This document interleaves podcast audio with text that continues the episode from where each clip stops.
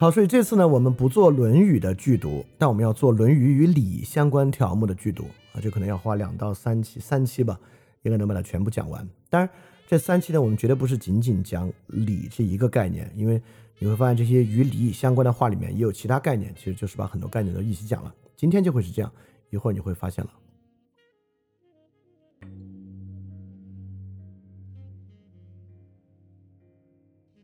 那第一呢，今天啊，对于《论语》这些话的本身解读呢，我也不是以个人猜测式的方式去读啊，我主要参考了以下四个从古到今、年代各不相同的注本。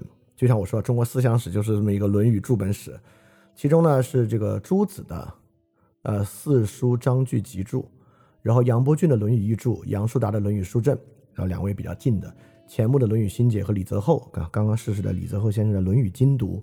这些呢也本来就是《论语》注本里非常非常经典的，呃，很多呢也与我们今天更接近。因此这些句意呢，我就会在各个注本之间明辨。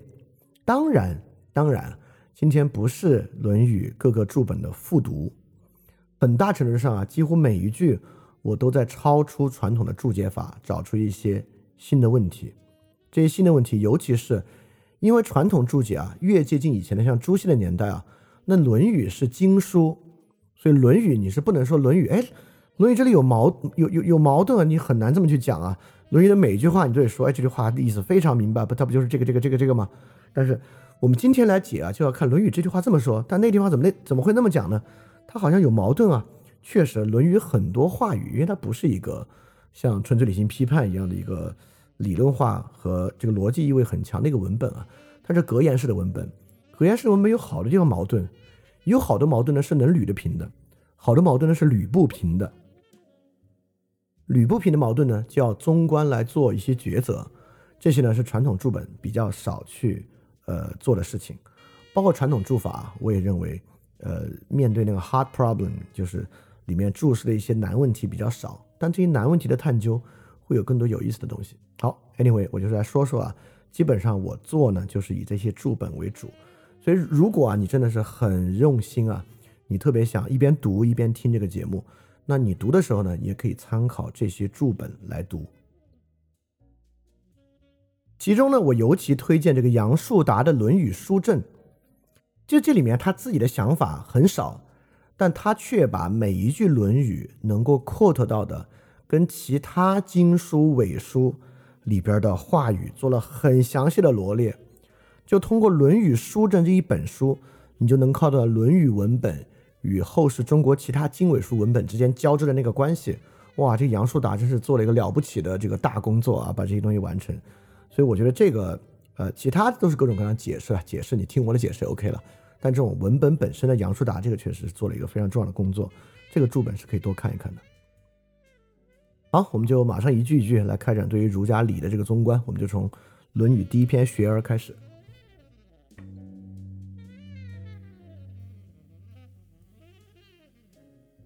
第一句《论语学而》中有子曰：“礼之用，和为贵。先王之道，斯为美。大小由之。有所不行，知和而和，不以礼节之，亦不可行也。”就《论语》的话，就接近这个春秋后期，与我们今天的话差别其实没有那么大。我觉得这句话呢，你不用靠这个注解，几乎都能明白它的意思。那这句话里面呢，我。基本上抓出三点来讲。第一个呢，你看这句话怎么在讲礼呢？明显在讲礼与和的关系。和为贵，以和为贵，这话我们经常听。礼之用呢，就是和为贵。但之后也说啊，知和而和，不以礼节之，亦不可行也。也就是说呢，你知道和，你就奔着这个和去，但不用礼去节制它。也不可行，说明理跟和之间啊是有一个辩证关系的。所以这句话第一个理解呢，就要理解理与和的辩证关系。第二个呢，就是我得来说我自己的一个对于原先注本的叛逆了。大家注意，原先所有注本之中，“大小由之”这句这句话后面都是逗号，之后呢是有所不行，知和而合，不以礼节之，亦不可行也。啊，我我知道这个古文这么读出来，你可能有有有点没有办法像这个白话文一样在脑子里形成记忆啊，没关系，我会拆开来讲。现在的断句法是先王之道思为美，大小由之，就说先王这个道啊。至上啊，这个三代的道是非常好的，不论大事小事啊，都是由这些道来行，都是美的。好，这是现在断句法。现在断句法呢，会导致一个困境。后面这句话说，第一句话先说有所不行，之后说亦不可行也。所以可见啊，这里有两个东西不行。如果啊，我们现在就说有所不行，好，断句。知和而和，不以礼节之，亦不可行也。这三个节啊，肯定是一个意思，就是，如果你就就奔着和去，你就完全以和为目的，但不用礼去节制它，是不可行的。OK，那第一句话有所不行，啥有所不行呢？好，过去的注法就是说有所不行呢，就是说啊，这个礼是用和为贵呢，也不是都行。是有所不行的，但我非常怀疑《论语》会就这么讲一句啊，你根本不用讲，你就说知和而合，不以礼节之，不可行，不就完了吗？所以我认为啊，我认为啊，但这个真的是我还没看到，至少我看这注本里没有这么讲。但我确实因为断句应该断到“礼之用，和为贵；先王之道，思为美。”听，大小由之，有所不行，然后再说知和而合，不以礼节之，亦不可行。也就是说。大事小事都用这个方式来做，其实很多时候是不 OK 的。也就是说，礼这个东西啊是有尺度的。啊，这我我认我认为这是个非常非常重要的观点啊。这其实也是一个很实用主义的观点。礼之用，和为贵，这个态度啊，绝对不是在任何尺度之下都 OK 的一个事儿啊。当然，什么尺度 OK 呢？我们上期刚刚讲过所谓中间尺度啊，这绝对是个中间尺度的原则。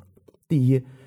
也就是说，礼之用，和为贵。你不要把它教条的用在生活中所有的事情里面去，啊。第二呢，只奔着和去，不用礼调节是不行的。好，我们花了蛮多时间来讲啊，这是这句话，我觉得第二个可以去想的，就大小只有后面的标点。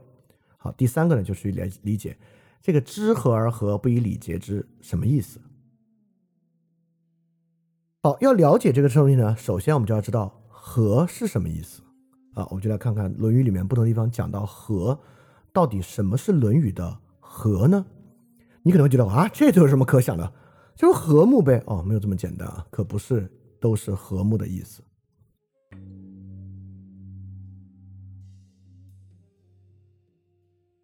好，我们来，我们来先看看什么是和啊，才能看出和与礼的关系。第一个地方用和呢，是《论语述而》说：“子与人歌而善，必使反之而后和之。”也就是说，因为我们知道孔子是一个这个歌唱爱好者，也是一个乐器爱好者啊。孔子是很喜欢弹琴唱歌的。就孔子跟人唱歌啊，如果别人唱的好的话，他一定会让别人再唱一遍，他自己呢就跟着别人唱，而后和之。和呢，就像我们今天音乐讲和声，和声嘛，也是这个和。这个和呢，当然就是一起的意思。第二地方在《论语子路》这句话有意思了。子曰：“君子和而不同，小人同而不和。”这个和呢，当然可以做和睦来理解，或者调和、和谐都好。但我们要特别注意啊，就是君子和而不同，小人同而不和。和与同啊，很多时候呢。还是两个不同的观念。我们经常认为，什么时候人能和呢？只要他们平均平等就能和。哎，这跟《论语》的观念可有很大的差异。《论语》是一个不讲究平等主义的思想体系，这恰恰是君君子跟小人的区别。在这里面，我们会发现，过于强调平等等同啊，反而不和。好，马上我们来看第三句啊，就与这个很相关，是《论语记事》季氏将伐颛臾，我们大家都听过的话。秋也闻有国有家者，不患寡而患不均，不患贫而患不安。盖君无贫，和无寡，安无倾。这句话经常被我们用来论证《论语》或者儒家的平均主义。我们认为这句话不就是说这个中国人啊不喜欢穷，但是穷无所谓啊，他都一样穷就行。这话当然不是这个意思。不患寡而患不均，不患贫而患不安。这里面不患贫的贫，当然是贫穷、财富、财富匮乏的意思，对吧？就是说。不患贫啊，而患不安。也就是说，你可你确实可以说，人民啊不怕穷，但是怕不安定。因此啊，当第二句贫是讲财富缺乏，第一句话不患寡而患不均，这个寡指的就绝对不会是财富的缺乏了。所以前一句的寡指的不是财富。这寡是啥意思呢？朱熹啊在《世书章句集注》就说过了。寡为民少，贫为财乏。寡的意思啊，其实是指不是讲人民，是指国家嘛。有国有家者，是这个国的土地与人民比较少。均不是指平均，是指君臣、君民、臣民各安其分。所以这句话不患寡而患不均啊。这里面没有，这前前后后都没有儒家的平等主义。儒家不搞平等主义，不患寡而患不均，是说不怕国家国土小、人民少，而怕他们之间不各安其分；人民不怕财富少，而怕不安定。因此，盖君无贫，和无寡，安无清。所以说，各安其分呢？贫困就没有问题，因为各安其分就不会不安嘛，所以人就不会患贫。所以和无寡，和在这里啥意思呢？什么情况之下就不会土地少人少呢？所以这里啊，应该是和谐和平的意思。因为国土寡，人民少，怕的是什么呢？我们也知道啊，这个周朝啊，最开始分封啊，那分封了那么好几百个国家。有些国家就一个城池，那这些国家特别特别小，但一直相安无事啊，直到诸侯兼并的开始。所以战争是导致啊我们患寡的原因。如果和平无战呢，就不会患寡。但这里有各安其分的意味，你就服从那套分封体制，你国小他国大没有关系的。这不就是联合国要做的事情吗？或者如果你了解的话，这不就是欧洲议会要做的事情吗？欧洲议会之中呢？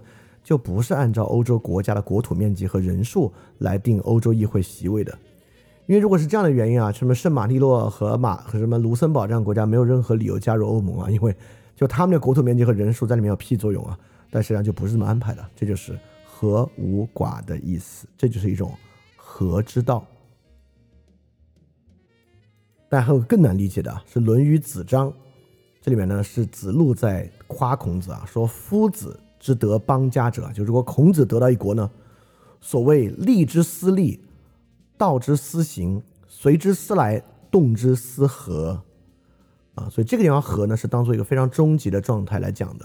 也就是说，如果夫子夫子得到一个国家呢，立马就能订立其一套礼法，就能够导，就能够指导他们的行动，能够归服远来的人。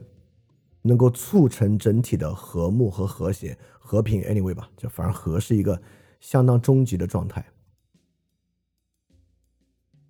而这里利之私利啊，哎，你就要注意了。好，这里开始回到礼的问题了，因为这个利与礼啊，是《论语》里面出现过不止一次的话，所以利是利啥呢？利呢，肯定就是利理。所以在《论语子章》啊，这个夫子之得家邦者啊，从礼到和，其实已经帮你梳理了一个前后关系。所以先是立出一套礼法，指导人们的行为，让促使其他人能够来到这里，能够最终达成其和睦。所以这个和啊，很简单，《论语》里面的和是啥意思呢？因为各安其分而和，好，这就很重要了。我们这我们刚才说了，儒家不是这个啊平均主义的，不是平等主义的一个思想体系。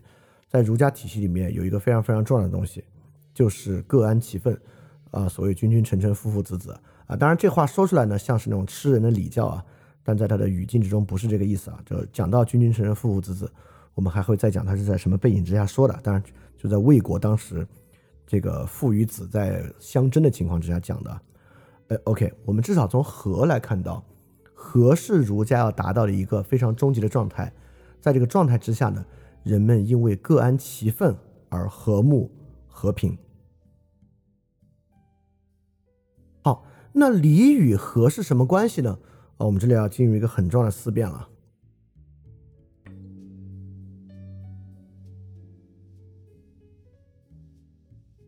在诸子看来啊。和呢，就是达到了这个中道的状态。他说：“言而泰，和而节，此理之自然，就是礼也。和呢，就是这么一种节制中道的状态。毫厘有差，则失其中正。失其中正呢，就失去了这种非常微妙的平衡状态。所以可见，在诸子看来啊，所谓和，所谓各安其分，其实最后是达到一种非常微妙节制中正的状态。但是。我在这里啊，还是希望能够有用我们西方哲学的观念对这个问题做一个很好的解释。知和而和，不以礼节之。好，我们就来想想这个东西啊。你亚里士多德有个四因说，这理解起来并不困难：形式因、动力因、目的因和质料因。如果和啊指的是各安其分，指的是中道。的话，就按照尼格马可伦理学的想法，和是形式因还是目的因？很明显，和为节，毫厘有差就要失其中正；和呢是形式因。哎，这个其实我觉得也很容易来理解这个儒家的想法。这个和是什么呢？和是最终啊社会获得了秩序所产生的那么一个状态。这个状态呢是。并不是一个动力的达成。你看，我们今天来设想，社会怎么厉害呢？生产力发达厉害。但我们发现啊，生产力发达不一定厉害啊。这生产力发展要不均衡的话，这个社会矛盾可多了。这国与国之间啊，这生产力发 发展一不均衡了，还要打仗呢，对吧？我们发现这个动力因强大，好像真的不是呃一个好的状态啊。啊，所以所以你看啊，儒家在意呢这个好的状态呢，是一个形式因。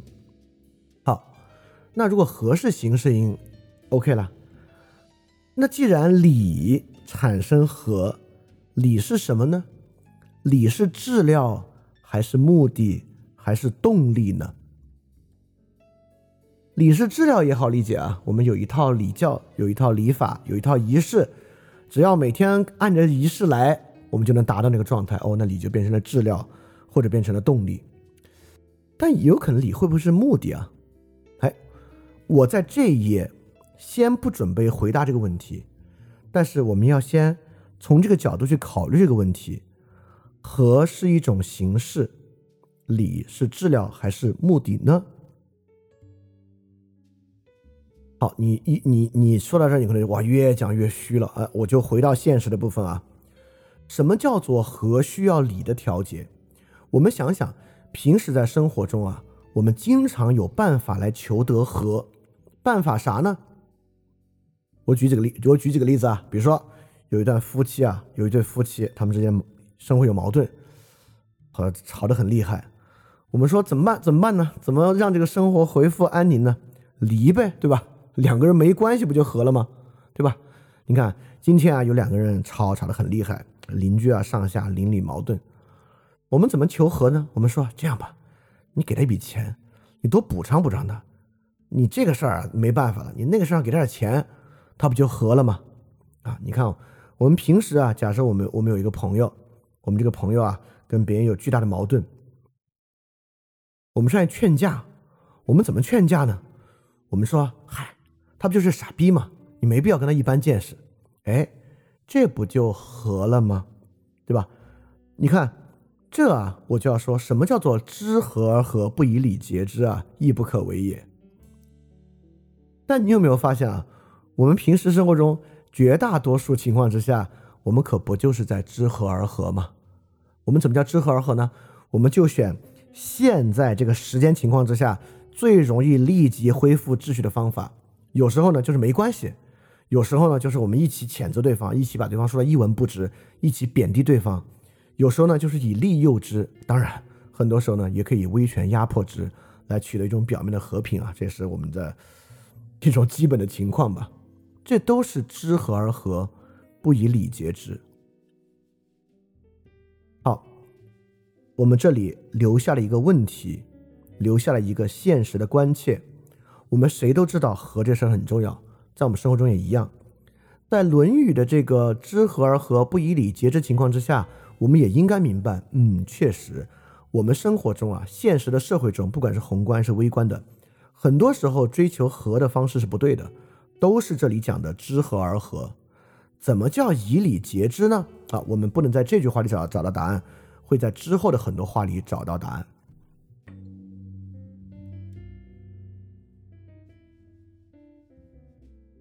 我们先来看第二句话，第二句话依然来自学而：信近于义，言可复也；恭敬于礼，原耻辱也。因不失其亲，亦可宗也。这句话呢，来自《论语·学而》。啊，我我在这里给听电台的人说一句啊，就是这些《论语》里的话呢，量也不大，我会 quote 在那个 show note 里边。但你现在群里听，你就直接看 keynote 就行了。当然，如果你在电台听，你也可以下载 keynote 看看这些话，因为这些话看看还挺有挺有意思的。好，这话呢是信近于义，言可复也；恭敬于礼，原耻辱也。因不失其亲，亦可宗也。这里面呢有几个东西啊，有两个问题可以 quote 出来讲讲。从这句话里面，我们怎么切入去理？切入理。第一个，信近于义，言可复也啊。这话的意思，呃，很明显啊，就是说你啊，如果你的信用跟义相关，你这些话才靠得住。意思是说啊，如果你许下的许诺是不义的许诺，它是实现不了的。你必须许下那些对的、正确的、义的许诺，这些许诺呢才能够守得住，是这个意思。但是呢，我们这里要去考虑一个问题啊，你看，我们不是一直在说利于礼吗？我们刚才在说一直利于礼，利于礼。这里在这里讲到这个仁义礼智信的信了，信也有一个很重要的东西，因为《论语》里面也讲啊，民无信不立。哎，可见啊，这里有两种利。一个呢是经常讲的利与礼，第二个呢是民无信不立，所以这句话里面呢就很可能会形成一个矛盾。第一句话这个信近于利也有利于礼，第二句话恭敬于礼原耻辱也，在讲礼似乎也与利有关。所以如果这个地方我们不能好好的理解什么叫儒家的利，三十而立那个利啊，我们可能就不能够知道这前后两句话到底啥区别啊。第一句话讲信近于义，讲信德；第二个呢讲恭敬于礼，讲礼，这是啥区别啊？好，第二个呢我们要去探究的点啊，就是第二句话恭敬于礼，原耻辱也。这个恭啊跟礼的张力是什么样的一个东西？好，还是啊，我们就像刚才去探究到底什么叫和一样，我们这个时候呢还是看看《论语》里面到底什么叫利啊？你看，这就是我们虽然。我们就是用理来讲《论语》啊，但其实也把《论语》里面很多关键概念都梳理一遍。我们就来看这个关键概念，什么叫做利？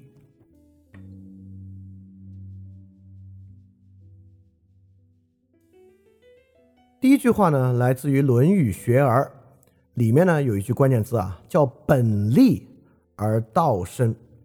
哎，可见立的是这个本啊，哎，这个我们也经常听“立身之本，立国之本”。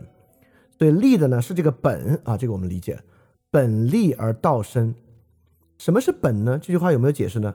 好，也解释了。这就说孝悌者也，其为人之本与。哦，所以可见啊，这个立的是啥呢？是孝悌。所以前面在讲啊，有其为人也孝悌而好犯上者鲜矣，不好犯上而好作乱者谓之有也。也就是说。如果一个人啊，他有孝悌的这个美德啊，他他有这个孝悌的美德呢，而要去作奸犯科犯上的，没有见过。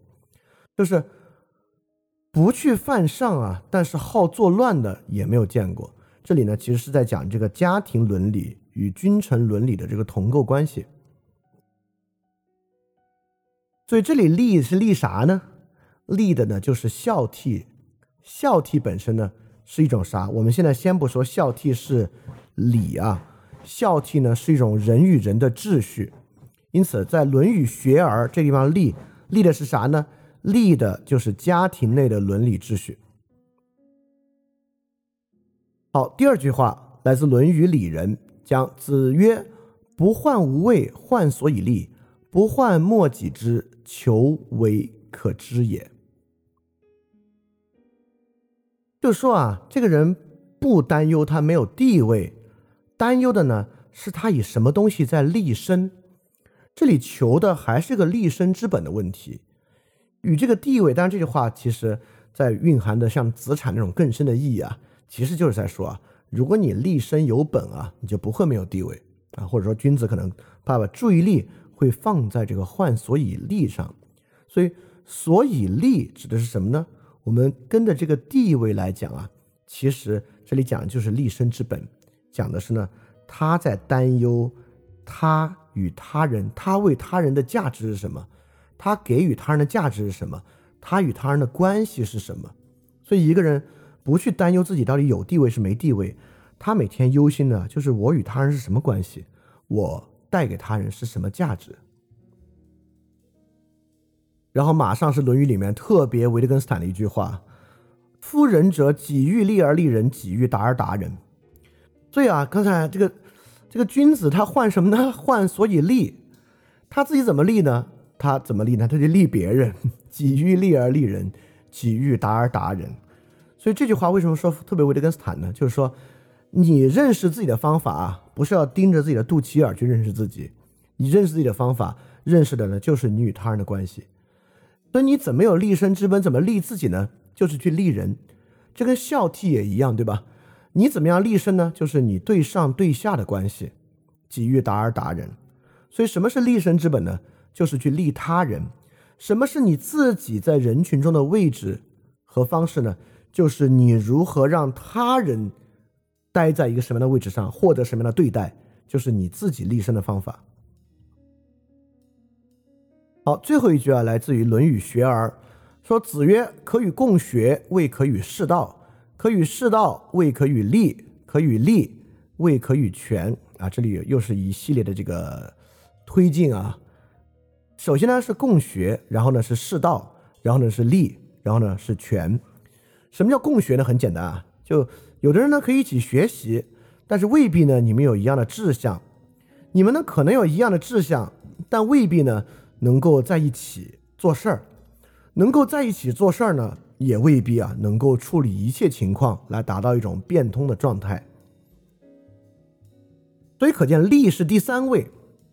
首先呢共学没关系啊，共学嘛就像在群里面大家也可以一起共学，未可与世道，对吧？这群里面的人呢也未必志向都一样。可以试到呢，比如两个人志向一样，都想做游戏啊啊，但未必能够真的一起做游戏啊。你们可以尝试一起做游戏啊，但肯定未必能够处理一切状况，能够真正做到变通全全变变通。所以这个“利”是啥意思呢？就是与其一起，与什么什么一起。所以说，我们这里就应该明白什么叫“利”。利就是能够与他人一起，而到一个比较好的状态。可以说，利就是与他人共处，利就是与他人共处。君子三十而立，就这个人三十岁的时候啊，终于学会了如何与他人共处啊，所以完全不是三十岁就有就立于业啊，就有了自己的事业，跟这一点关系也没有。三十岁知道如何与他人共处，有一个良好的与他人共处的关系。好，这里我们知道什么是利了，那怎么去理解刚才那个地方？一个地方啊，在说这个利于性。一个地方呢，在说利于礼呢。你看，一边说民无信不立，第二地方呢说这个人啊立于礼，那这点呢又是儒家的这个不是平等主义的。在儒家的体系里面呢，君子和民啊是两个至少有所区分的对象。君子呢是利于礼，名呢确实是利于性，只有君子才能敏锐的洞察，以及或者说君子才约什么意思呢？君子才注视这个观点，注意什么呢？君子才注意人与人之间的关系。哎，这个东西我倒是真的可以给大家举一个其他例子来当做补充啊。你有没有发现西方贵族有个相类似的东西啊？贵族特别讲究体面，体面呢不仅仅不仅是包括这个衣着用度，也包括人与人之间对待的一套方式，也包括呢，比如说绅士的精神，男性对待女性的方式，男性对待男性的方式，其实本身呢跟利与礼是很像的。也就是说，君子呢很在意、很敏感于人与人之间的关系是什么样，而民就不这样。民在意啥呢？民当然在意利益啊，在于力量了。这个利益怎么能确保呢？就是信，就是信守诺言。民啊就会在这里面立起自己。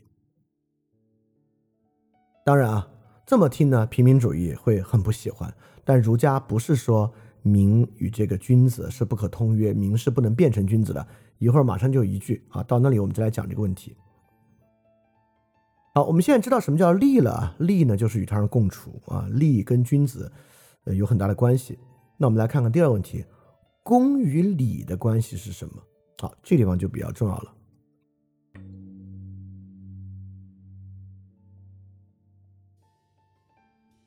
你看，恭恭敬已经是一个外部可见的行为了。我们看到一个人啊，很恭敬，一个人很谦卑，他对那个人恭恭敬敬的，这个已经是一个可经验的外部行为了。所以恭和礼有什么样的区别呢？这里啊有很多其他的 quote，比如《论语泰伯篇》说：“子曰，恭而无礼则劳。”什么意思呢？就你对人很恭敬，但却没有礼，这玩意儿就变成纯劳动了，就很累。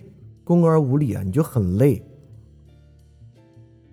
包括《公治长篇》也曰：“巧言令色，足弓。”左丘明耻之，丘亦耻之。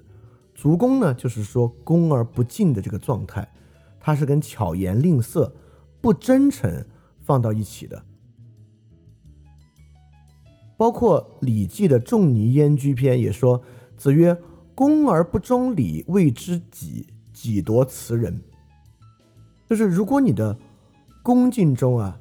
没有礼，它就变成了纯粹的单向给予，单向的给予呢就没有慈爱仁义了。好，可见啊，包括我们这里《礼记》有恭敬礼、俭敬仁、信敬情。啊，恭与礼，俭就是简朴与仁，信就是你的诺言与情，都是外部与想法的关系。在这里啊。公与礼之变，这里礼指的肯定不是治疗，治疗因呢就是公，公已经是人与人交往之中可见、可经验到的那个外部行为了，是外部可见的恭敬行为。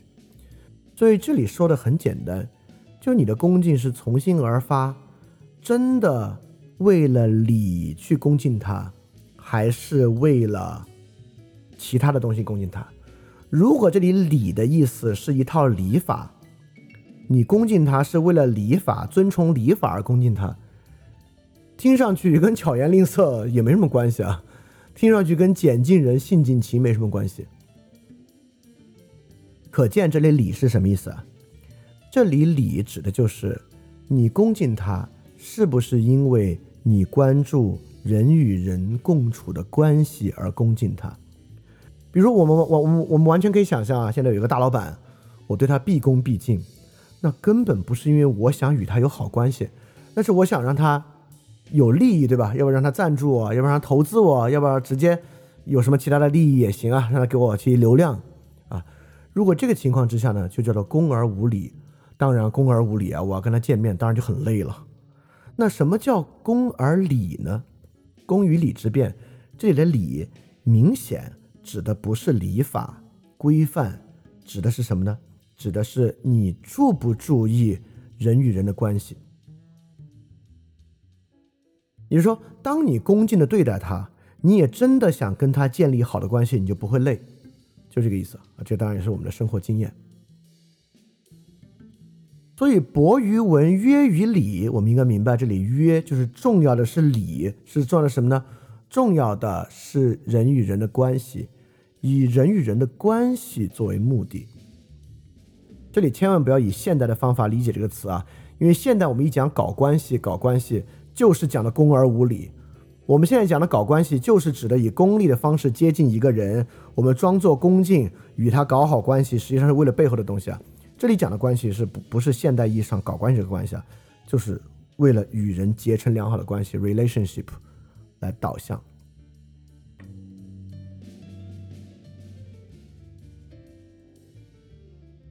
然后最后呢，再一次回到这个利的宗观之上，你看，不是以这个为目的，不是以利为目的，但是可以实现利。最后说啊，这样呢就不失其亲，亦可宗也。宗在这里就是依靠的意思，就是说。你恭而有礼，就可以不失去这种亲近的关系。因此呢，你也可以依靠对方。你是因为跟人的关系亲近而可依靠，而因礼而可亲。这个礼啊，指的绝对不是外面那个花花架子。外面那个花花架子呢是恭，这点礼是什么呢？这点礼啊，就是你真的想跟他建立关系，因而能够亲。所以你看。在这里啊，我们就能发现一种儒家的关切。儒家的关切是啥？我一点关子不卖。儒家的关切就是人与人的良好关系。李泽厚先生啊，在《论语心解》里面把它译为情本位。李泽厚先生认为，认为儒家是情本位，是讲究这个情感的。但我觉得情本位好像有点没有完全概括那个意思。我特别想把它说成关系本位。儒家在意的是人与人之间，而不是什么呢？不是人与神之间，不是人与利之间，不是人与知识之间，不是人与真理之间，不是人与力量之间，等等等等。儒家在意、关注、约之以人与人之间的关系，所以我觉得不，它不一定完全是情，但我就想说呢，它是关系本位的。所以透过这一节呢，我们理解了什么是利。立其实就是在说，人怎么能立呢？就立足于他与其他人的网络，他与其他人关系之中。但这个关系在儒家看来，并不是以利益啊、权力啊结成的。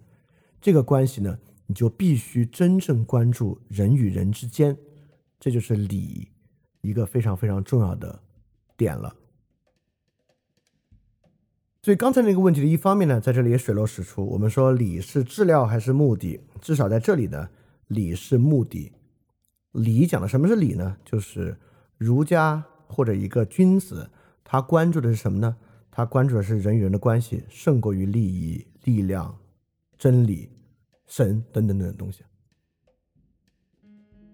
好，这是礼啊，礼是一种目的。好，我们来看下一个段落。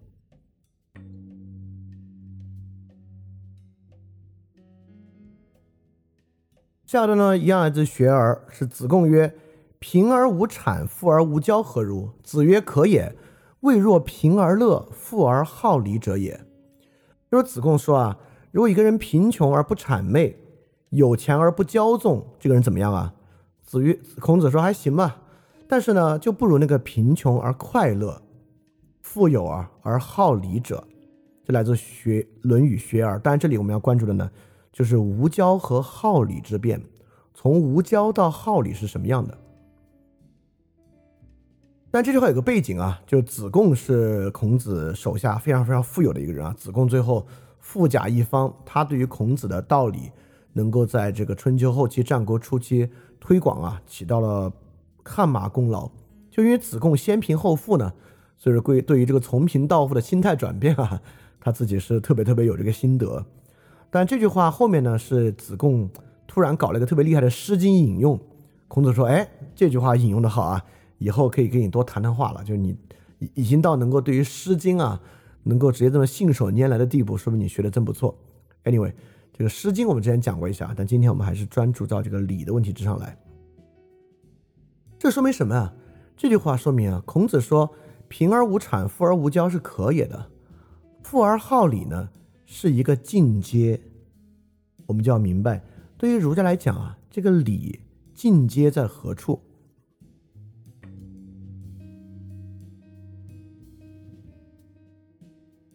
在这里啊，可见好礼并不是自然状态。我们可以想象，贫而产，富而骄，很正常，对吧？这人之常理，它甚至不是疯狂。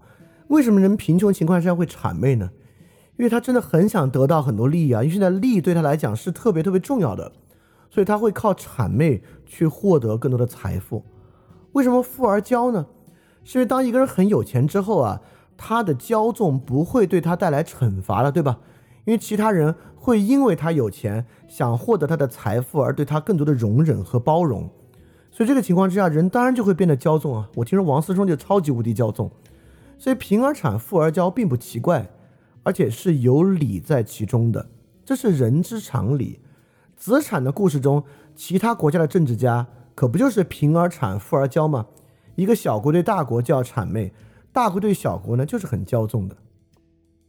比如著名的韩宣子来买玉环的故事，大家都说：“哎呦，这个大国晋国，我们可得罪不起，他要买就让他买。”韩宣子也觉得我我这么大国家君主，在你们这商市里买个玉环怎么了，对吧？就贫而产，富而骄是很正常的。贫而不产，富而不骄，就在孔子看来啊，像子贡一样能够想到这一点，已经是一种进步和克服了。但是呢，孔子说明了一个非常重要的东西啊，你看。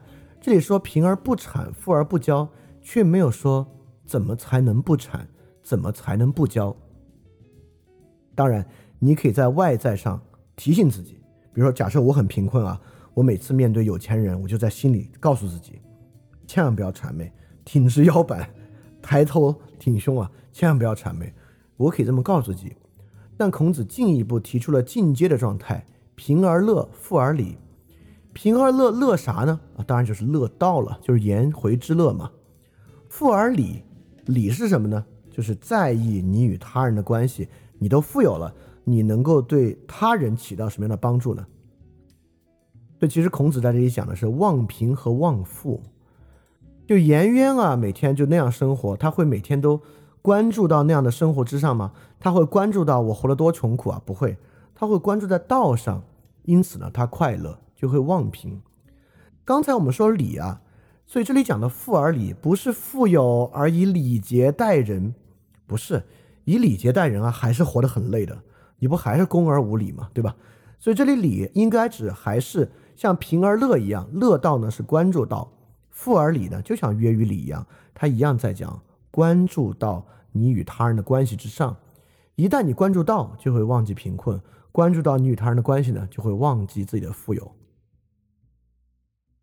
因此啊，这就是一个目的的转换。不管是贫还是富，你都没有注意到这个财产本身能实现什么。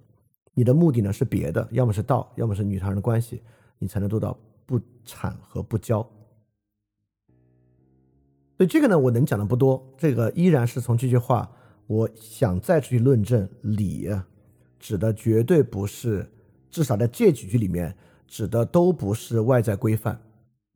指的都不是你学会了一套礼法，就是富而好礼，不是说这个富有的人啊特别想知道啊该怎么做丧礼啊，该怎么去啊行礼啊，该怎么去规范这些礼器和礼制啊。我觉得富人又不是当大夫，他也不会去注意这些东西。这里礼呢，指的就是人与人的关系。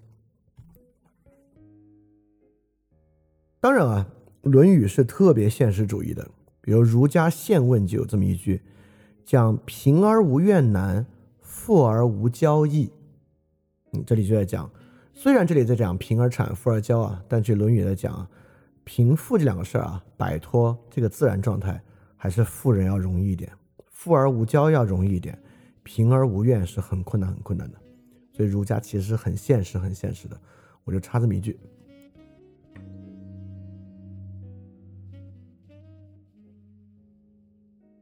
好，刚才讲这么多啊，有点五杂，可能你都有点忘了，所以我讲这个《论语》呢，我就每三个总结一下，每三个总结一下。刚才呢，我们讲了三句，透过这三句关于礼，我们只知道了一些什么呢？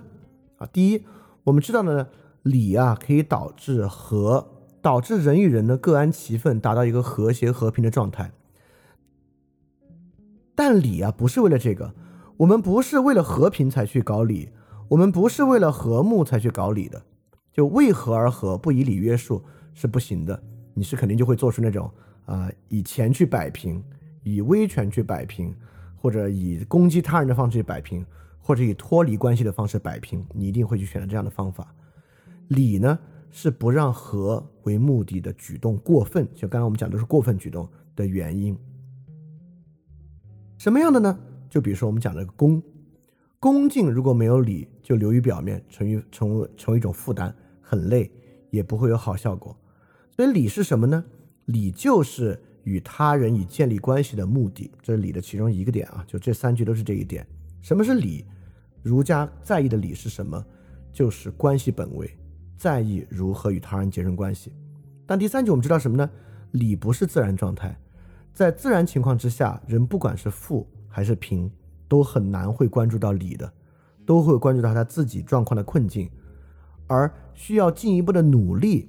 人才可以达到，在自然状态之下，我们与他人的关系依然是索取式的，贫的想从富那里索取钱财，富的想从贫这里去索取他的优越感，所以礼呢是一个需要进一步努力才能达到的一种关切，所以礼就是与他人的非功利目的。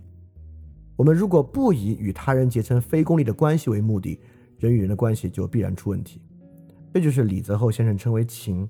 我认为可能会大于情的，我用关系来概括的那个东西。好，我们现在知道了，儒家就是这样的关注礼。好，我们现在知道礼是啥了，我们至少不会把礼当成礼教，当成教条，当做周朝所订立的一套规范仪式，单单这么看待了。礼远远不止那个东西，礼指的就是人的关系。但我们现在依然没有说服，就是哼，关注关系能咋样，对吧？很虚嘛，对吧？尤其现在这个情况之下，我们每个人要关注的关系太多了，我们把注意力放在关系上，到底能怎么样啊？好，我们现在就用另外一句话，我们现在再讲一句了，来看看关注关系能怎么样，以及今天的标题为什么是一种去弊？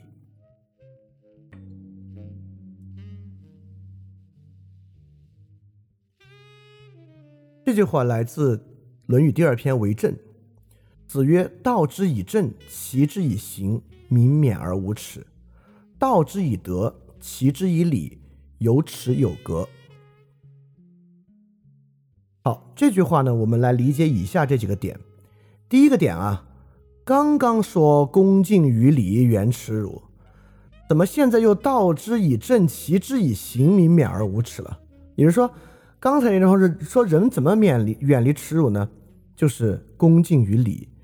现在怎么免离耻辱呢？道之以政，齐之以刑。而且啊，这道之以德，齐之以礼，还就有耻了啊！这不是又矛盾了吗？对吧？你看这里什么是无耻的？民免而无耻，道之以政，齐之以刑。怎么叫有耻呢？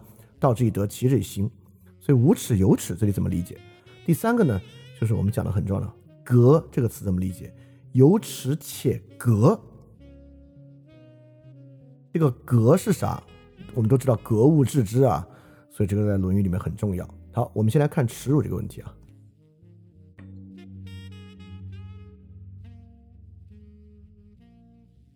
好，我们注意啊，我我我我就举两个简单的例子啊。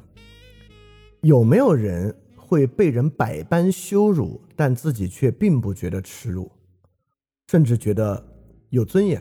当然可能，对吧？假设我被坏人羞辱，我其实并不觉得耻辱，我反而觉得。我吸引到坏人羞辱我呢，是个挺有尊严的事情。但不不是不是例子啊，是实际发生在我身上的事儿。当然，孔子也讲过这个话嘛，就是子贡问他，就有一个人，村里的人都爱他，他是好人吗？孔子说不是啊。怎么说？那村里的人都恨他，他是好人吗？孔子说也不是啊。子贡说那那怎么办呢？孔子说村里的好人都喜欢他，坏人都恨他，因此呢，他是个好人。因此，我们当然可以想象，有人啊被人百般羞辱。却不觉得屈辱，那我们也可以想想，有没有人被人尊重抬举却觉得耻辱呢？当然啊，如果他自己觉得德不配位，或者他知道这些人恭而无礼，他当然会觉得耻辱了。所以说啊，我们首先要明白，耻辱啊，可不是一个被纯粹人与人的关系所决定的事情。当然，请注意啊，因为学了维特根斯坦啊，我这里也不想把它说成是内在的东西。把它当做一个人的内在的感受，它依然是对外物的理解方式。我不会说哦，因此耻辱是个纯内在感受。不，我完全不用这句话，我会用耻辱是一个人对外物的理解方式决定的东西。因此，当然，我们可不可以想象有人就是公而无礼的对待他人，却不觉得耻辱，反而会高兴呢？啊，当然可以想象啊。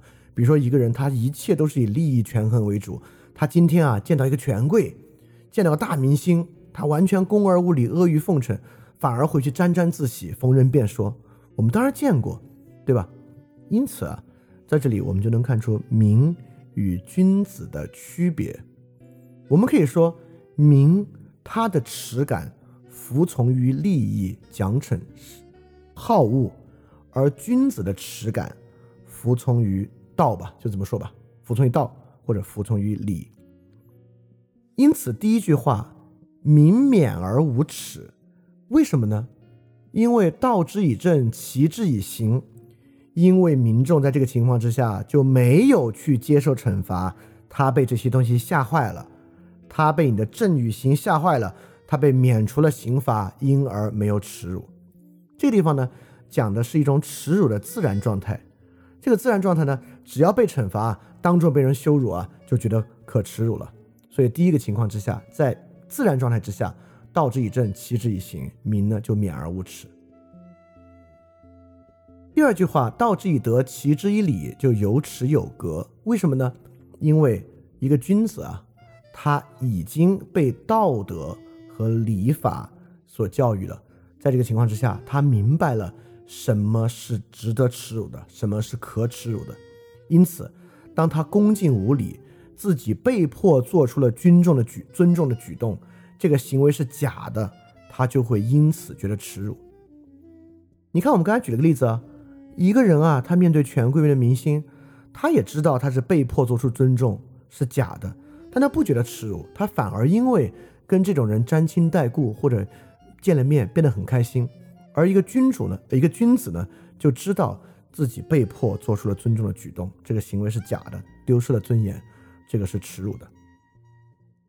因此，恭敬于礼才原耻辱。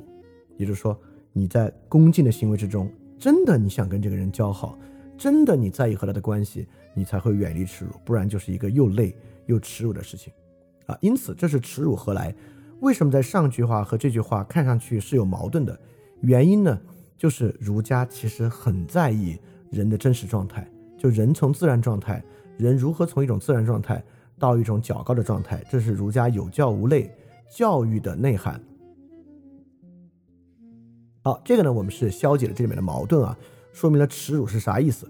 好，现在我们说更重要的东西了，什么叫格啊？格这个问题在儒家里面就非常非常重要了。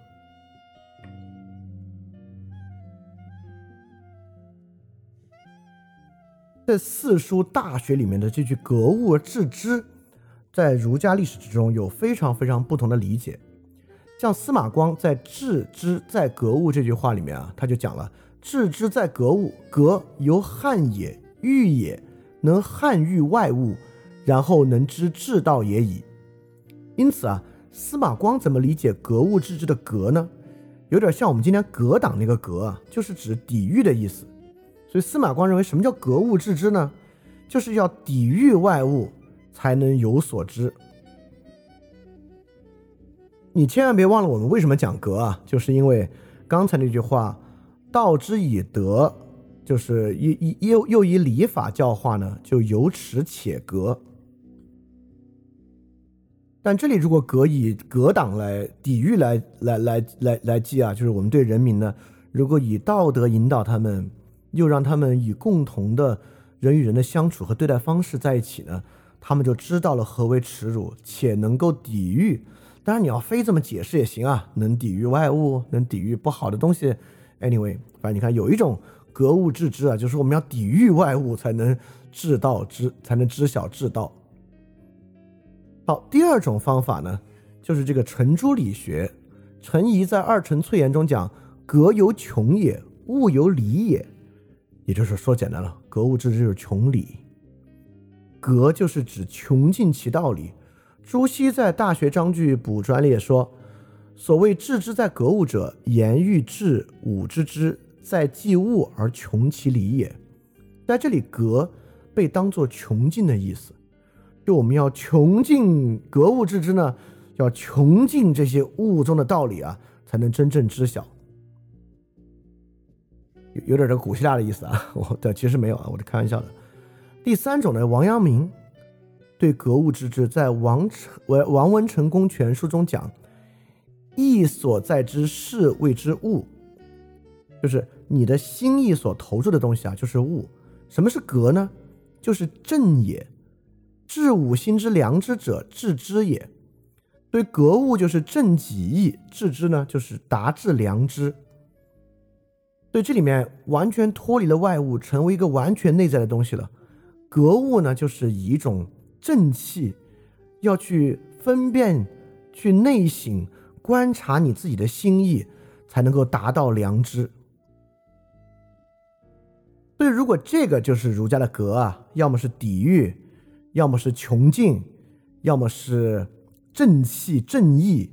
那有耻且格，你要非解释都能解释啊。那有耻且格呢？要么就是说，因此呢，人就知道了耻辱，并且能够抵御不好的东西；要么就说呢，人就知道了耻辱且会穷尽道理；要么就说呢，人就知道了耻辱且有了正气。但你觉得这些啊，都不像在解释，就这句话“名与道”的关系，“道之以政，齐之以刑；道之以德，齐之以礼。”这个名有耻且格说的到底是啥啊？这里指的还是在讲格物致知，对吧？好，我们再来看有耻且格这句话，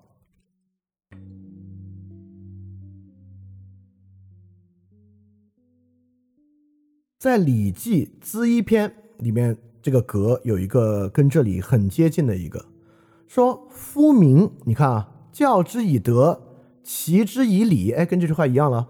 则民有革新。好，这里讲了革新啊。教之以政，齐之以刑，则民有疑心。故居民者啊，后面这句不念了啊，因为时间有限。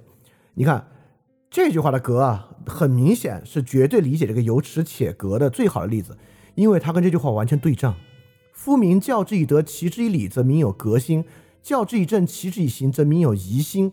疑是什么意思呢？逃离的意思，对吧？在古语中、论语中，疑一般都是逃离的意思，所以革新疑心就是它的对义关系。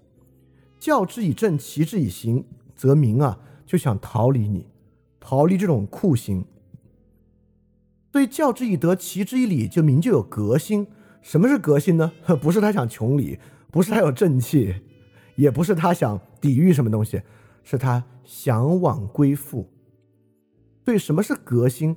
什么是有耻且格？就是你看这句话明显在说君民关系。就如果你道之以政，齐之以刑，它就要远离。当然这里说明免而无耻。那道之以德，齐之以刑呢？有耻且格。格呢，就是说前者是要远离，后者是要向往和归附的。所以免而无耻呢，就是他免于刑罚了，但并没有羞耻之心。有耻有格呢，就是有羞耻之心。且与君主亲近的意思，格是亲近的意思。为什么格是亲近的意思这么重要呢？因为亲近啊，又回到了儒家最关键的这个人与人的关系，就是礼、利的这个话题上来了。所以道之以德，齐之以礼，怎么样呢？就会让人想向往而归附。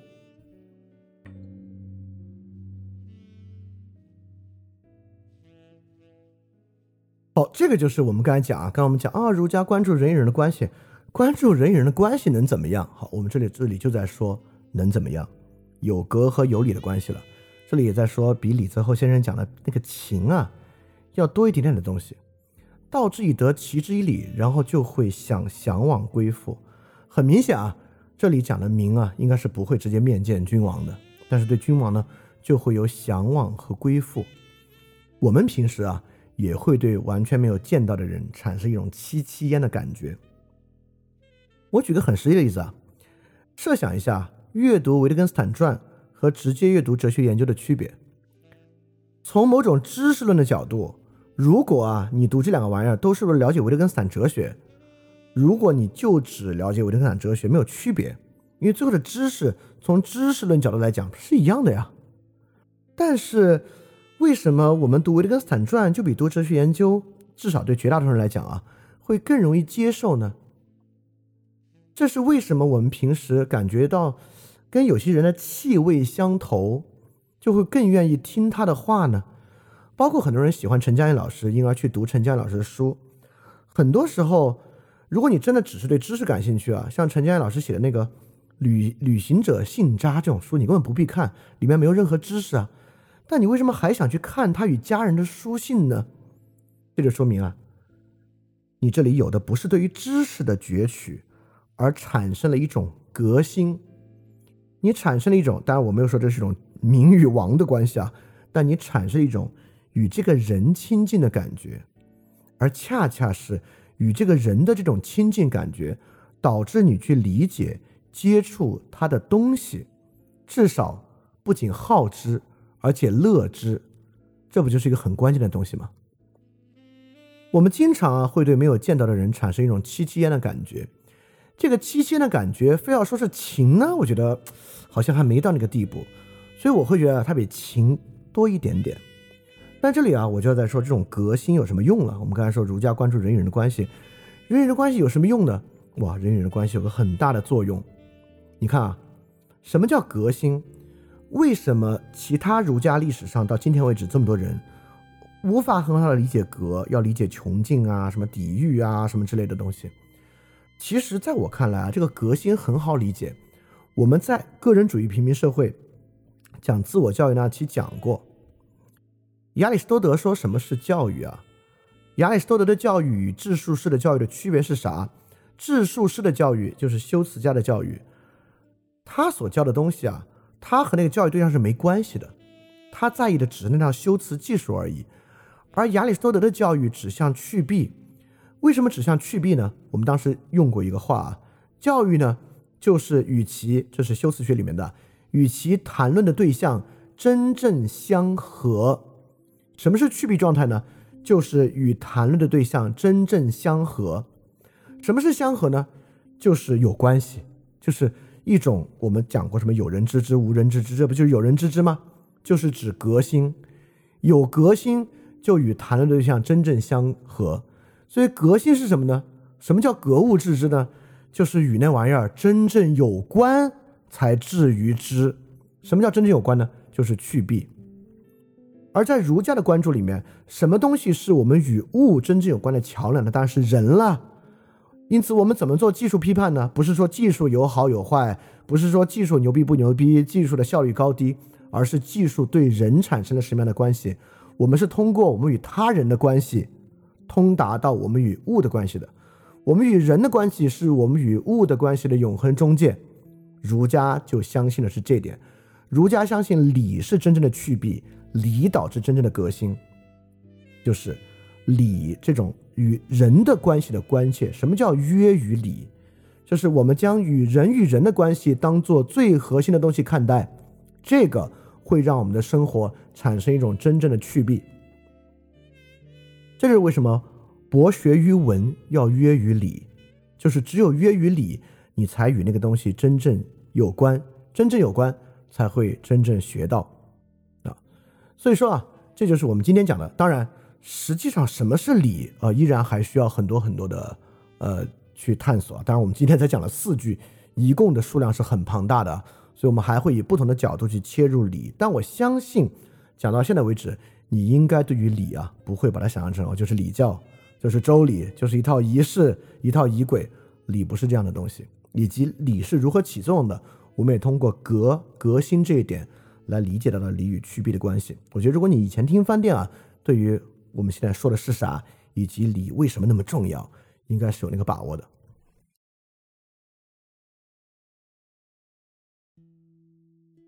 OK，我不知道我这么讲的话，大家感觉如何啊？就是我们以这种方式来讲《论语》，我们就是列出一句话，然后呢，列出这句话我们要去关注的几个点，然后我们把这个几个点讲清楚，然后每三句话呢，我们总结一下，而我们呢不讲别的，只讲理，在理中间呢来串联别的，比如串联利、串联格、串联和等等的儒家思想，完全用礼、用人与人的关系这条线串出来。当然，理是什么呢？现在依然是在云山雾罩之中啊，逐渐展露其真容。是什么呢？下次以及下下次，我们继续把这个问题讲明白。我们应该会三周连讲三次，因为我准备都准备完了，就花时间讲就行了。那今天的部分呢，就到此结束。大家有什么问题呢？现在可以在群中发问了。好，这个问题啊，说可以说礼是一种人文关怀吗？一种对于他人人格尊重的具体表现吗？嗯，我觉得还不能完全这么讲。因为我们今天讲人文关怀这个词啊，或者我们讲人本主义这个词，这里面未必它的切入点和关注点在关怀上。也就是说，我会说人文关怀这个词啊，比礼的关注范围要大。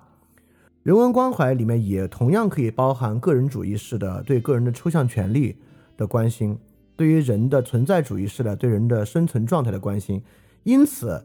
这个萨特有本书叫做《存在主义是一种人道主义》，当然他也会认为里面充满了人道关怀。虽然人文关怀和人道关怀你要去细究的话，这两个词是略有区别的，但我会觉得呢，呃，它的相似点其实会更多。所以说，我们我我会想把礼说成是人文关怀和对他人人格的尊重嘛？我可能还不太会这么想，我会觉得，嗯，礼还就是对人与人关系的关注。不是对他人人格的尊重，就是对人与人关系的某种深切关注。所以，我我我我我不太会想把礼推到呃更广泛的类类似于人文关怀这样的角度去看。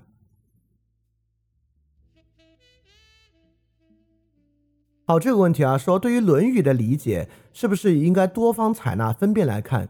因为整体来看，《论语》很多话语可以有多种理解，那是不是没有绝对的准确？以及我们自己看《论语》的时候，应该怎么去分辨注释对还是不对呢？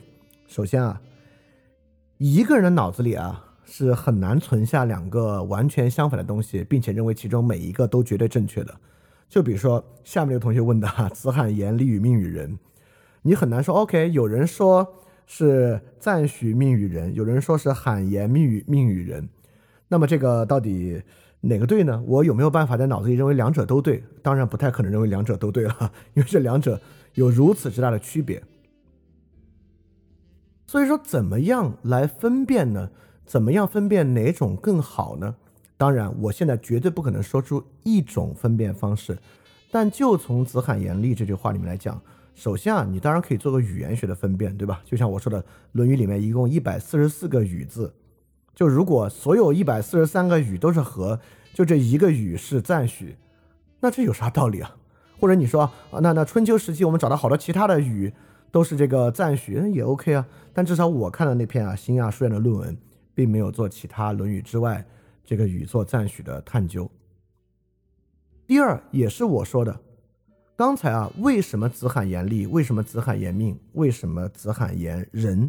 我都做了为什么的解释。当然，我们不能说这个阐释是真理，这就是人文学科和这个科学非常大的不同。但你依然可以看出，呃，维特根斯坦又来了，看出哪种是一个更好的综观。也就是说，就是很多人很讨厌我讲的一个词啊，但是我不得不讲一下，哪种跟我们实际遭遇的问题和《论语》的其他文本建立了更好的勾连。好，你看我就要说勾连了。我为什么认为我今天在这里面采取的这个《论语注》的方式是一个挺好的方式呢？我不敢说它是最好的方式，我认为它是个挺好的方式。就是我以理为线索，我在文本之中尝试在勾连上下文本。比如说这里说有耻且格，什么无耻，我就要说，哎，这跟上一句讲那个无耻的方式不一样啊，怎么把它们形成一个综观的理解？比如这句有和，这和是啥意思啊？我们就要看所有的和是啥意思来产生一个综观的理解。我认为凡这种啊，就比那种点对点的，就是就就此句话说此句话的东西要有道理一些。所以这是我对于。我们如何去理解？是不是一定有多种理解？还是当然没有绝对的准确了？但你会做一个判断，就我觉得这样要有道理一些。好，下一个问题啊，就是这个子罕言的问题。这个子罕言里的语作和解，在学术界支持者多吗？那当然是非常非常多了，因为很明显它是最直白的一个解释，就是和的关系啊，而且很多注本都是把它做和的关系。其实做和的关系的注本啊，比做这个赞许的关系要多一点，但只是钱穆他是做赞许解的，他又是个大家嘛，所以说，慢慢靠近近代，有很多人，尤其是钱穆一系的学者，都支持钱穆把子罕言厉与命与人就断句为子罕言厉，逗号与命与人与作赞许理解。我看他们的论文啊，反而没有说服我。而且作为一个维特根斯坦主义者啊，如果子那么爱爱谈人的话，格调就要低一点；子罕言人，格调就要高得多。哦，这个问题啊，这个问题是关于管仲一句话，说“礼义廉耻，国之四维；四维不张，国乃灭亡。”说这里的礼义和《论语》里的礼义一样吗？廉和耻除了字面的廉洁，是不是有更深的含义呢？在管仲这里，礼义廉耻同样重要，为什么到《论语》里面廉耻就谈的比较少了呢？第一啊，呃，管仲的年代真是非常非常早了。管仲的年代说的话。他那个记录是管仲真的说的话，还是写《春秋》的人猜管仲认为管仲说的话？后者的可能性要远远大于前者。其次，我们现在看到的管仲呢，绝大部分在《春秋》啊、《左传》中会描述。对于管仲这个人啊，当然是当做一个比较正面的人来描述的，但是他不是以一个思想家的角色在里面做很详细的论述的。所以说，你看，这跟我们刚才讲的一个话就很有关系了。孔子的话，我们为什么好理解？就是因为《论语》这个文本啊，上上下下讲了这么多，子曰这样，子曰那样，我们就是做这个 cross reference 来理解。哦，孔子讲礼是这个意思啊。哦，孔子讲廉是这个意思啊。但如果管仲就只有这一句，当然管仲肯定有更多啊。但但我读的比较少，就就你现在这一句来讲这一句。这里的礼义和《论语》的礼义是不是一样？我不知道啊，因为我光拿这一句，我根本不知道管仲的礼义是啥意思。就假设有一部管仲著作啊，里面管仲有二三十个地方来讲礼义哦，我就知道管仲的礼义是什么意思。所以你也会发现，这还是一个很重要的维根斯坦的想法，就意义是语用，我们必须在多个语用之中才能真正看出其意义。你看，这也是我今天解《论语》的方法，对吧？所以你问管仲这个问题呢？在单就这句话来讲，其实我是挺难回答的。好，这个问题啊，说当代年轻人啊，希望融入共同体和集体，与这个革有关吗？革新有关吗？譬如啊，这个 EDG 夺冠，不玩游戏的人也在为之疯狂。那我在这里就不做不做更多的这个阐发和解释了吧，我就做个基础判断啊。我认为这与革新不仅无关，甚至与革新和礼啊，与人与人的关系完全相反。我就这么说啊，身份政治是一个彻底不儒家的东西，就身份政治和，民族主义是一个与儒家思想几乎完全相斥，与礼的关注与约与礼几乎完全相斥的一个玩意儿。好，这个问题啊，说现在常见中国人对人情社会啊、关系社会的批判啊，经常把这个罪啊帽子扣在儒家上，好像儒家是这个玩意儿的来源啊。这个情况跟儒家有什么间接、直接的关系吗？有，有很多的关系。当然，这个关系跟《论语》的关系不大。儒家啊是一个几千年绵延的系统，这中间呢，荀子、董仲舒、程朱理学以及五四对于程朱理学的批判等等，对于这顶帽子都非常重要。像你的这个问题啊，实际上就是我们这个大节目《中国历史与中国思想史》要去回答的一个问题。就既然我们看到《论语》中完全不是这样的，但为什么在我们今天的视域里面，儒家又跟这种虚伪性有这么大的关系呢？那那肯定是中间出了一些什么问题，要么是真出了问题，要么是有误解。那如果有误解呢，就说明现代化的思想体系之中对于传统思想的理解是有问题的。真出问题也有啊，就说明儒家思想在变化发展过程中是出了问题的。它出了问题很正常，就西方思想也出问题，对吧？对，这个这个是我们，呃，我就没法今天一口气回答。但是，比如说我刚才点出了几个关键的，荀子肯定要负点责任，董仲舒要负点责任，啊，陆王心学比程朱理学负的责任要再大一点。当然，五四的时候，呃，全盘西化，呃，否定儒家又要负点责任，啊，大概是这些。好，这个问题啊，说今天感觉已经把礼是什么讲得很清楚了，就是指人与人之间的关系。那后面再讲什么是礼，是可以抓住这个点展开的吗？我这个理解对吗？那呃一一半对吧？就是第一啊，我们刚才说礼是目的因，是人与人的关系。当然，复兴周礼啊，所谓复礼复礼，这个礼呢也是指的那一套在很多语境之中，礼当然也指那套仪式是有的。所以后面的很多句子我们会看到，礼在做那套仪式使用的时候是什么样。其次，人与人的关系啊，依然是一个非常泛泛的概括。儒家也关注特定的人与人的关系，或者说，儒家也认为人与人的关系是有一些特定的规则在其中的。比如说，让、礼让、礼让，让在儒家对于人与人的关系之中取得非常非常核心的地位。为什么是让？为什么不是敬？为何让在这面如此重要呢？这是要之后要去讲的。之后就是，比如之后，也就是说，你看。我们还是用维特根斯坦去解释这个话。今天我们说了理是人与人的关系，什么呢？我们就要用更多的例子，要用更多的语料、更多的语用去充实这个所谓的人与人之间的关系，他才能获得更多的理解。大概是这个意思。好，这个问题啊，说说可以说理和主体间性有相通之处吗？嗯，我我我，第一，我觉得没有啊。第二，我觉得做这种关联要比较谨慎。就比如说西方啊，两个学者，比如说呃，这个后现代的主体坚信和哈贝马斯的主体坚信有相通之处吗？啊，那肯定是有。但其实它的差异都更大，更不用说啊，这个东西方跨了好几千年这个对比。所以理和主体间性有什么相通之处吗？我就觉得可能很难这么来理解。就很难把这两个东西通到一起。尤其主体间性，还是先得假设有主体再谈主体间性嘛？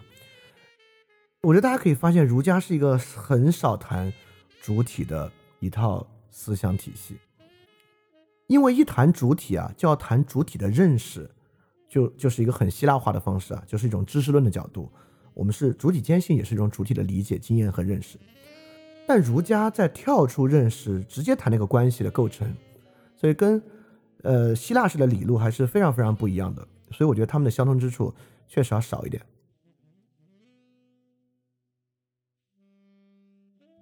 好，这里说啊，儒家会认为人应该和身边所有人搞好关系吗？身边很糟糕的人可不可以是例外呢？哦，这个问题复杂了。这个问题，《论语》和荀子、韩非子、孟子的想法都很不一样，因为这问题很，呃，很直观，而且，呃。有有有有有本人的关系啊，我我我我对这个，比如基督教对于爱邻人爱仇敌啊，也还是有点认识和理解的。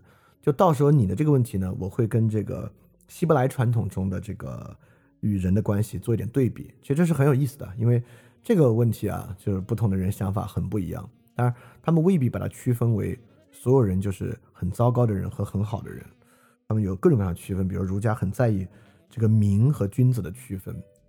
这个君子要和民搞好关系吗？还是君子就和君子搞好关系呢？我觉得很难，这这这是个挺麻烦的问题。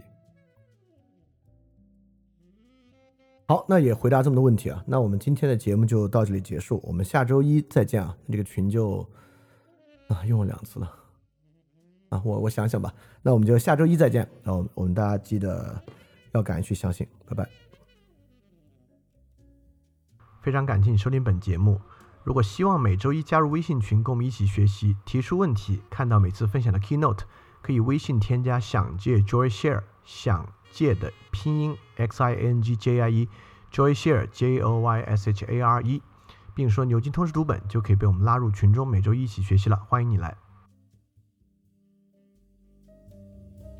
oh you.